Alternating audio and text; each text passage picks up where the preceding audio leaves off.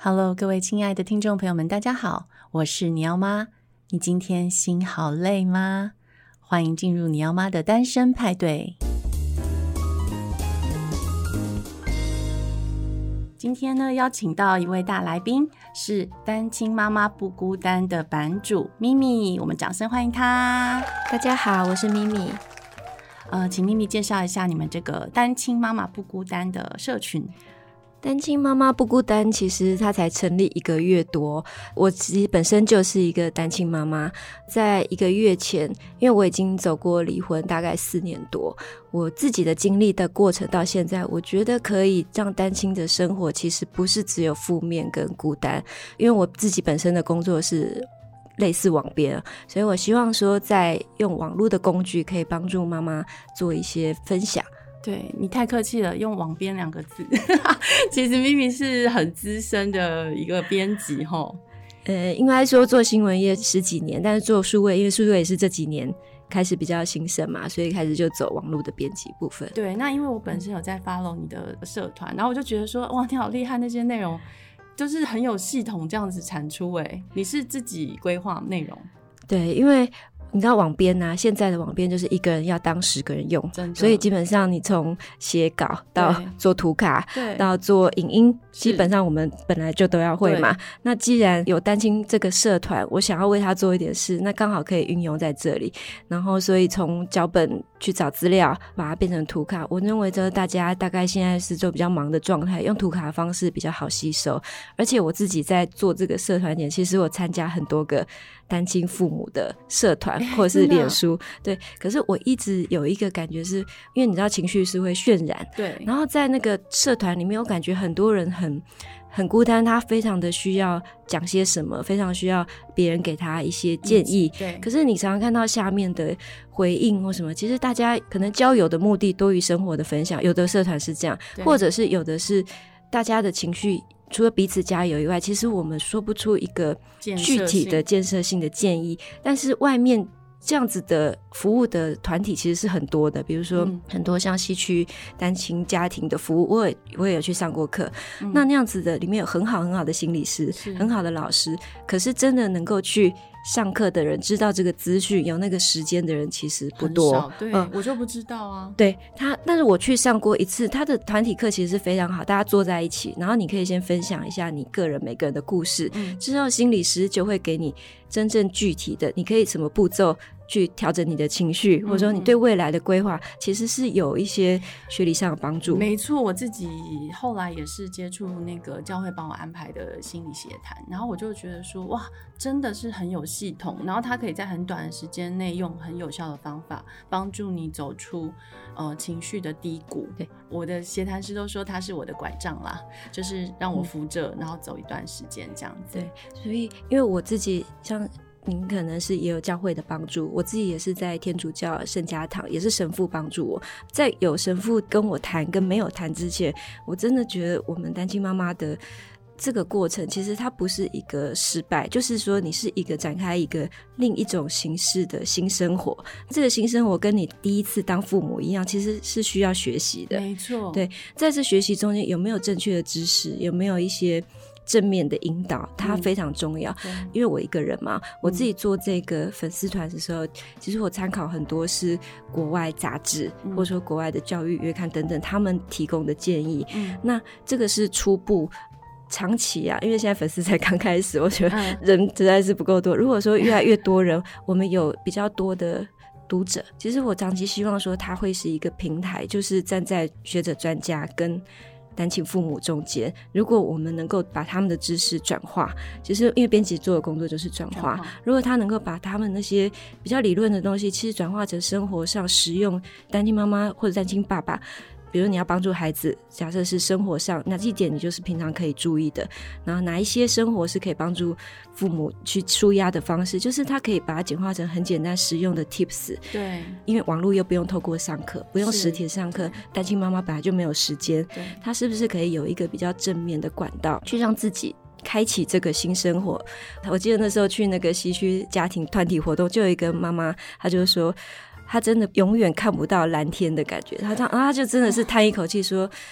蓝天到底在哪里？你可以感觉到他的那个无助，可是事实上生活。他是这是一个过程，就是他是一个过程，他找不到方法，也找不到一个力量让他可以再站起来，只觉得说很多很多的负面，很多的压力，一直来。对对，我觉得他们确实是需要一些协助，协助，但是这个力量不一定是一定要来自专业机构，而是其实每一个走过这条路的单亲父母，只要你你觉得你在这过程中你成长了，对，你有需要东西了，其实你都可以。把你的东西分享给别的父母，所以本来一开始创粉丝团的时候，我很希望可以访问其中的一些父母的经历，但是因为这东西比较涉及私密的东西，嗯、就是慢慢要让大家打开心房，不是那么容易。可是长远，我也觉得这个还是一个我的目标。嗯、我还是希望能够有更多人的故事，透过故事跟故事中间，你走过的路，你学到的东西，其实这个东西。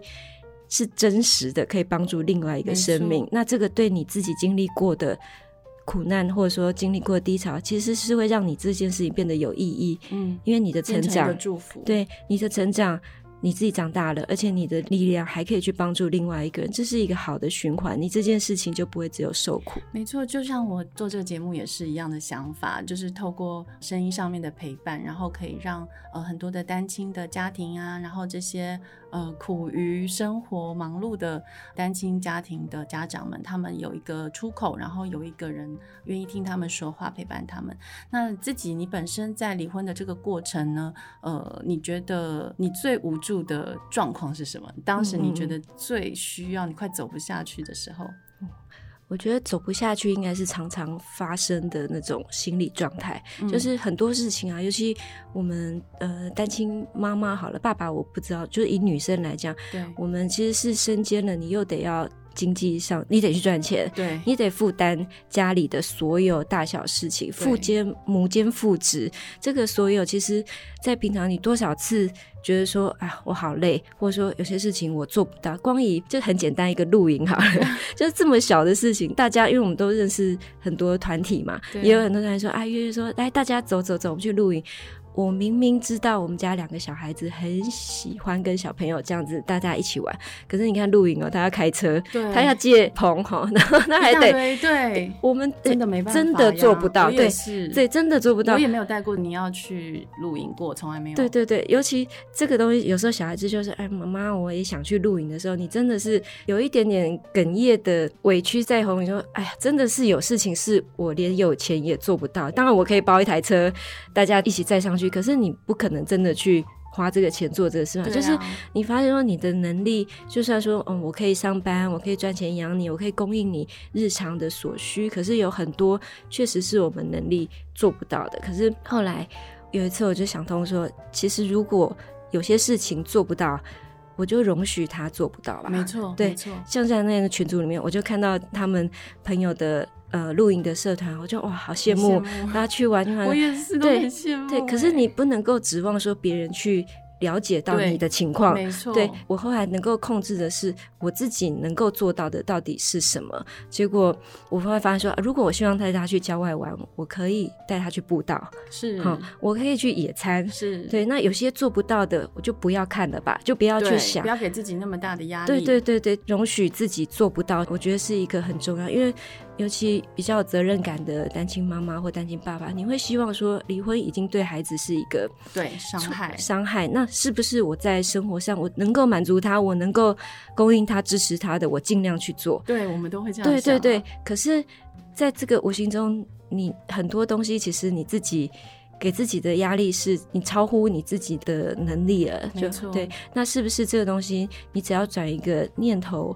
我有些东西，我就是在我能够做的范围里面，我尽量满足你。但是当我做不到的时候，这不是我的错，我也没有对不起小孩或什么，而是我们家现在的结构就是这样。而这个家的责任不是只有你一个父母的，包括孩子，其实大家都会必须要面对说，我们家的状况是这个样子，我们也有我们的限制，可是我们可以在我们的限制里面去让我们自己过到最好。我觉得这个观念是。必须要让孩子也有这样的。参与了。我觉得说孩子在离婚的过程里面，呃，他们其实是应该被参与，因为我知道很多家长可能在孩子小的时候就离婚，然后他们就会比如说，呃，爸爸去很远的地方工作啦，所以呃很久不会见到他等等之类的一些理由来呃哄骗孩子哦。嗯、可是像我自己是没有，就是因为我我也没有觉得什么事情他是不可以知道的，嗯、所以其实他自己本身有很多情绪，当然就是说这个家庭他必须经历的一个过程，这也是他自己本身要面对的一个课题。那我自己可以做的。是陪伴他，但是不要过度自责，也不要过度愧疚，嗯、因为就是因为离婚让我很珍惜每一天。嗯、对我，我也会回想起以前的婚姻，如果我有很珍惜每一天，嗯、然后我我们都有尽力去维系的话，其实，嗯、呃，也许就是结果可能会不一样。嗯、对，那你接下来就请你分享你的故事，嗯、或是你在面对一些事情的时候想法。再讲，我我觉得你刚刚讲那一句很好，就是珍惜在的每一天。假设我每天随时可能会不在，嗯、对啊。事实上，我觉得在这个过程里面，让孩子知道你发生什么事，其实才是对他的保护。因为就像你说的，我们不一定每一天都会在。那其实我们单亲家庭的孩子，他又更需要能够有自己坚强活下去的。能力能力，所以当我们很想要去保护他，很想要用所有的力量说：“哎，我现在 super super woman 了，我所有东西，你看我爸爸也当，妈妈也当，我全部妈妈都可以帮你搞定，我是你的天的时候，这时候有一个危险是，如果你这个天明天就不在了，他怎么办？是对，所以我现在其实会跟小孩子示弱，就是。我真的很累，比如说我下班回来，我做家里的事情的时候，他说：“妈妈，你给我煮宵夜。”我真的有时候就跟他说：“不行，我今天妈妈已经累累死了，桌上有简单的，你就这样吃好不好？”我现在会告诉他们说哪边我不行了，我很累，或者说假设露营那个，我可能就是说妈妈没有车，我们没有办法，可是我们可以去怎么怎么样，我还是得让他去面对现实，知道，对，他得要知道说我们的状况，但是知道这个状况不是悲情的说啊我们好可怜，而是说哎、欸、我们是这样子心态的家，你要知道妈妈有限制，我们也是人，对对。可是这样子反而不是坏事，欸。一开始你可能觉得，哎呀，他会不会觉得说，啊那妈妈没用啊，对吧？我 人家妈妈爸爸都可以，就后来没有。今年母亲不是我生日，我生日的时候，我女儿对我女儿写了一封信，我还真的觉得说。啊，真的是值得了，因为他的信里面就是写说，因为我跟我先生离婚应该是在他小三的时候，嗯，他说他都看在眼里，只是他当时他不会表达，嗯、他不会说，然后他现在国中了，嗯、所以他至少可以用写的告诉我，嗯、他就说，嗯，你一个人撑起了这个家，因为我先生当时是因为跟朋友做生意的关系，然后朋友的生意等于是让我先生背了很大很大的债务，那务。我们最后。一定要离，因为当时如果不离的话，我的薪水也被扣，小孩整个没有，几乎几乎我们家就垮了。对，所以当时一定要先做这个步骤。然后我女儿是写说，她一切都看在眼里，只是说她当时不会表达。然后她写说，你一个人撑起这个家，她现在很努力在读书，就有时候读读到我想要那些塔塔卡派克，有时候你可以休息一下，就 厉害哦，就一直平。你连那个暑假叫她去。玩啊，然后我们去垦丁去什么？然后他说不要，我要读那个物理，我那个物理一定要怎样？那他就说他现在要努力读书的某一部分是，他也想要回报我们对他的的，对我们对他的照顾。然后后来，我现在也有一个就是陪伴我的人嘛，现在就新的陪伴我的人，我女儿写到那个叔叔，他居然是讲说。呃，他就叫那个叔叔的名字，他说“叉叉叔叔”。他说：“我很感谢你，让我妈妈再次安心。然后妈妈就拜托你了，你要好好怎样怎样。就是他整个你会觉得说，他虽然是个小孩子，可是因为他完全了解我的状况，而且他也没有把我当做强者。对，就是我跟他们一起面对这个家里的事情，我们一起成长。可是我不是一个他所有东西都要依赖我，而是你会发现说，他慢慢。”长大，而且他知道他要成为家里的其中一个支柱。他感谢你以外，他会照顾你，他会关关心你有没有人照顾。所以这个是过程里面，其实我其实也不是有特意去示弱，可是。我是真的没办法的时候，我还是 得要让他知道我们没办法。然后其实常常找他们一起商量，比如说我们那时候搬了好几次家，那时候离婚的时候本来住三重那边，然后后来搬是搬回我娘家，我娘家有两层，有五楼跟六楼，然后我们就先搬到六楼的花园的那个房子，是就是像顶楼加盖，但那只有两个房间，对，两个房间。然后那时候我们有三个人嘛，我跟我女儿、我儿子，所以我们三个是挤在上面。那这不是。一个长久之计，因为他们已经快国国中了。对啊，国中如果男生女生至少他们也要两房。对。然后后来我妈妈就很好，因为我们有一个旧家在建潭，嗯，建潭那边就大家刚好房客搬走，嗯、我妈就把那个房子让给我们住。可是它是三房，它是三房，就是从此才有一个定居，才有一个安身之所。对对对，就有一个家，对，有一个家感。那事实上，他们读书都是在我娘家这里，哦、等于是我们搬到一个更远的地方，可是通勤来来这边上学。但是自从